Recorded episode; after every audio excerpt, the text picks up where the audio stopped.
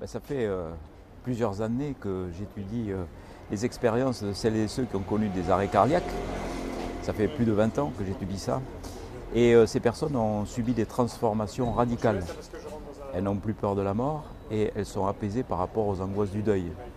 Donc je me suis dit, c'est quand même dommage de falloir vivre des arrêts cardiaques pour en arriver à cet apaisement-là.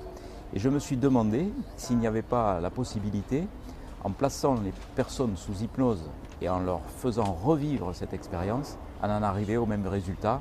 Les résultats sont dans le livre. Et ils sont assez époustouflants.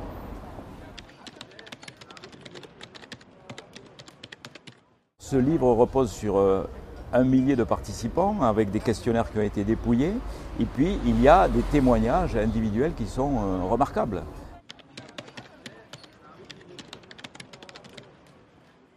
L'originalité du livre, c'est l'originalité de la démarche. À ma connaissance, personne, jusqu'à présent, euh, a fait cette expérimentation, placé des personnes sous hypnose, recréé l'expérience de mort provisoire pour être connecté à la conscience intuitive extraneuronale et recevoir toutes ces informations magnifiques. Donc là, c'est vraiment euh, quelque chose, un travail très original et unique sur cette planète, il faut bien le dire, jusqu'à aujourd'hui.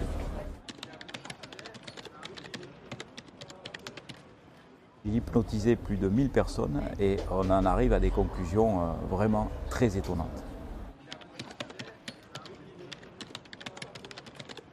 Je pense par exemple à Christine Pillet, qui a participé à cette séance de transcommunication hypnotique et qui, lors de son hypnose, a été en contact avec sa nièce décédée.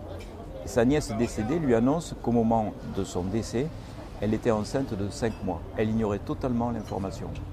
Elle l'a vérifié ensuite auprès de la sœur de cette nièce, qui celle-ci est bien vivante, et euh, cette sœur éclate en sanglots. Elle lui dit oui, effectivement, c'était un secret entre nous, un secret de sœur. Ma sœur, au moment de cet accident qui l'a tuée, était bien enceinte de 5 mois. Donc ça, vraiment, les sceptiques, il faudra qu'ils m'expliquent comment c'est possible.